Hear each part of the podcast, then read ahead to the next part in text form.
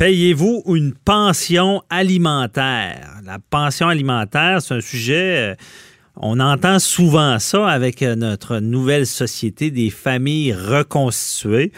Euh, pension alimentaire pour enfants. ça, c'est fréquent, évidemment. Et on voit aussi maintenant ben, des pensions alimentaires pour époux, malgré qu'au Québec, on n'est pas les plus, euh, comme on dit, marieux. on se marie moins ben, qu'au Canada anglais, que les Américains. Il y a moins de mariages, mais je pense que ça revient. Et euh, bon, on voulait en savoir plus, pour, sur, surtout sur les, sur les pensions alimentaires entre époux, comment ça fonctionne. Et on en parle avec notre chroniqueuse, Maître Sharon Otis. Euh, bonjour, Maître Otis. Oui, bon matin, François David. Et effectivement, ça revient souvent, ce sujet-là. Je pense que je me le fais poser à chaque partie de famille dans laquelle je peux aller. Donc, c'est un sujet qui est, euh, euh comme tout... Euh, qui, qui, est fréquent. Mais pour bien comprendre, euh, Maître Otis, le, pour qu'il y ait une pension alimentaire, à, bon on va le dire comme ça, à notre ex ou à notre ex-femme, ex-conjointe, il faut-tu obligatoirement qu'il y ait eu un mariage? Oui. Oui, parce qu'il n'y a pas de pension alimentaire pour le bénéfice d'un ex-conjoint de fait. Bon, il y en a qui vont se dire, bon, on, va annuler des mariages ou quoi? Euh, il n'y a, rien au conjoint de fait, là. C'est ça qu'on rappelle. Ben, il n'y a rien pour le conjoint fait. Il peut y avoir un enrichissement justifié ou d'autres euh, d'autres euh, démarches ou d'autres procédures à faire d'autres droits à faire valoir, mais somme toute, il n'y a pas de pension alimentaire pour le bénéfice d'un conjoint de fait, ça c'est certain. OK, bon, ben, deux, deux, choses là-dessus. On, va peut-être expliquer c'est quoi la pension alimentaire, quelqu'un qui est marié, comment ça fonctionne, puis quelqu'un qui n'est pas marié par la suite, vous avez dit euh, l'enrichissement le, injustice, on, on va l'expliquer un peu après. Bon, comment ça fonctionne euh, entre personnes mariées, là? Bon, en personne mariée, euh, c'est certain là qu'il n'y a pas de pension alimentaire juste parce que un des créanciers alimentaires le demande à l'autre époux, ok? Mhm. Donc, euh, il faut évaluer les, besoins financiers, les moyens financiers, la situation euh, financière de chacun des époux. également, on va regarder la durée de l'union. ok? Mhm. Alors, si c'est un court mariage, comprenez là, que euh, l'entente économique entre les parties était moindre, vous comprenez, qu'un mariage de longue durée où est-ce qu'on a pu accumuler euh, beaucoup plus de choses et on, le, temps de dépendance euh, par rapport à un conjoint versus un autre au niveau économique a fait ses œuvres. OK? Donc, on, va regarder ça.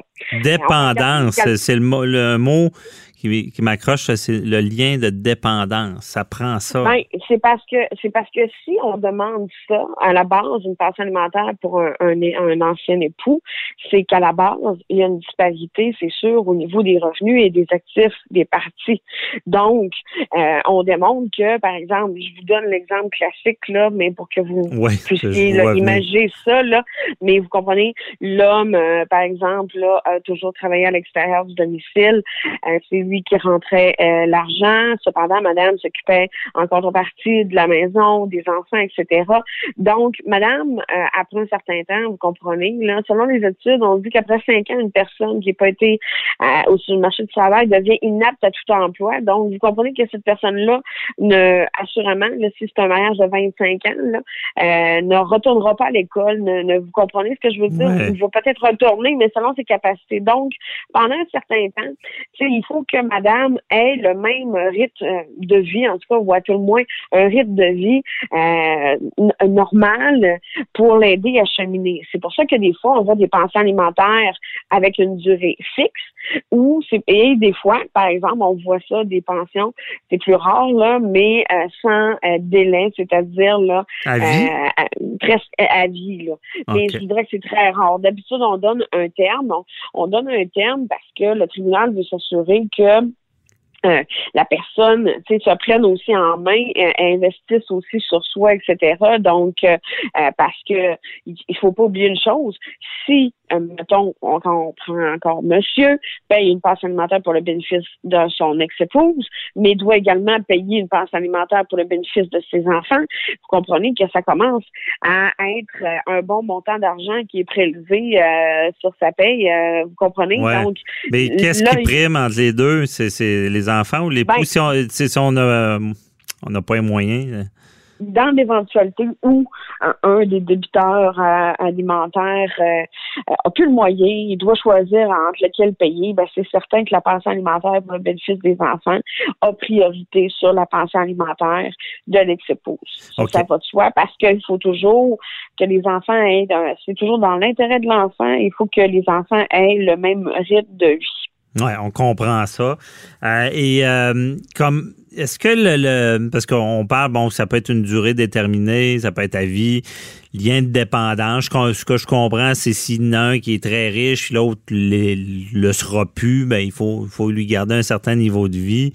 Euh, est-ce que l'autre personne a comme un devoir de, de chercher de l'emploi, l'ex-époux ou euh, euh, ben, vous comprenez que ça dépend toujours des cas, c'est du cas par cas. Vous comprenez que c'est c'est une madame qui a, euh, par exemple, un diagnostic de fibromyalgie et qu'elle doit demeurer à la maison. Vous comprenez? Euh, donc, à ce moment-là, c'est sûr que peut-être que la Cour ne l'obligera pas compte tenu. Et la Cour va regarder aussi la capacité de la personne, de la créancière alimentaire, parce que ça va aussi avec ça. Quelles sont ses capacités dans l'éventuel? Est-ce que madame avait des diplômes? Est-ce que madame euh, est en mesure là de se de se Madame ou Monsieur? ou Monsieur. Oui, mais je, suis toujours dans mon exemple là, euh, pour les fins de, discussion. Donc euh, c'est ça qu'on va regarder. Le but là c'est qu'il n'y ait pas un désavantage économique à la rupture entre autres. Puis, et c'est pour balayer. OK. Et d'où on voit on voit aussi une forme d'utilité du mariage parce que là on dit on se marie il y a, lorsqu'il y a un divorce, il y a toute une façon de séparer le patrimoine, il y a le patrimoine familial, il y a ces choses-là. Mais quand on n'est pas marié, tout ça ne s'applique pas. Puis là, on pense toujours à notre la cause euh, un peu fétiche de ça, euh, Lola contre Eric au Québec, une femme qui, qui était euh, pas mariée justement, mais conjointe fait avec des, avec des enfants, avec un milliardaire. Donc, en ce moment, c'est resté, il n'y a pas eu de réforme. Le, conjoint de fait, il n'y a rien. Ben, si je me trompe pas dans cette cause-là, euh, Madame avait droit à une pension alimentaire, une bonne pension alimentaire qu'on disait, mais je, euh, ben, je, pense que c'est pour le bénéfice des enfants. C'est seulement les enfants. Ça n'avait pas passé. Je me rappelle de ça. Là, ça n'avait pas passé à la Cour suprême. On avait dit au Québec, on choisit ou pas de se marier. Si on n'est pas marié, on n'a pas ça. C'est normal aussi parce que sinon il n'y aurait aucune différence. Il n'y aurait aucune. Ouais. Euh, mais c'est la loi qui était écrite comme ça. C'est ça que les juges disaient. Oui. C'est pour ça que est-ce qu'il y aura une réforme. Ouais.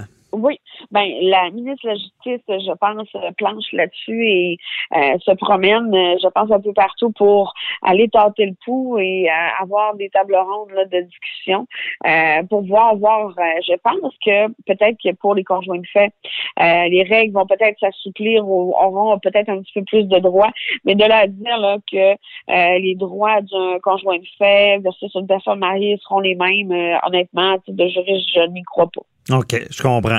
Mais on a un peu. Non, tout le monde sera en conjoint de fait. Et je vous le dis aujourd'hui, être en couple, c'est pas populaire. Donc. Euh, ah non, c'est sûr que. conjoint de fait aurait peur s'il y avait les mêmes obligations découlant du mariage. chérie, chérie, il va falloir que tu quittes la maison. Demain, ça va faire un an. On est conjoint de fait. Non, ce sera ben, pas, ça sera pas gagnant pour euh, les couples du Québec, évidemment, si sans le vouloir, on devient marié. Là. Mais. Euh, tout à l'heure, Maître Otis, vous parlez de l'enrichissement injustifié. Ça, ça ressemble un peu à la pension entre époux, mais il faut prouver ben, quelque chose. Je, vais vous donner un exemple, là, un dossier que j'ai déjà plaidé. Là. Euh, monsieur euh, avait une ferme, madame a travaillé sur la ferme, non seulement travaillait durement sur la ferme, mais euh, était là à titre également là, de elle faisait l'atelier des livres comptables, etc. Mm-hmm. Donc, et était rémunérée, mais cependant rémunérée euh, en tout cas beaucoup moins que le salaire minimum et euh, rémunérée là, je voudrais, et c'est quand elle l'était là. Donc, elle vivait bien avec son son son son conjoint. Mais sauf que là, quand madame est partie, vous comprenez qu'elle, toute la part qu'elle a mis en temps, etc., ben, ça fait en sorte que monsieur n'a pas eu à débourser, vous comprenez, pour, pour engager quelqu'un euh, pour faire la tenue euh, comptable, puis la tenue des livres comptables et euh, Mhm. Il n'y a, pas eu à, employer quelqu'un pour le travail sur la ferme qu'elle a fait. Donc, ben, on a calculé les années pour lesquelles ils étaient, euh, ils avaient été conjoints de fait. Et c'est à ce moment-là que le tribunal a établi euh, de façon, c'est sûr que c'est difficile à établir parce que vous comprenez que euh, mhm. combien ça vaut cet apport-là. On a prédéterminé des revenus, vous comprenez, mais c'est c'est c'est ce genre de situation-là euh, et pour lequel on est en plein dedans dans l'enrichissement injustifié. OK, je comprends. Bon.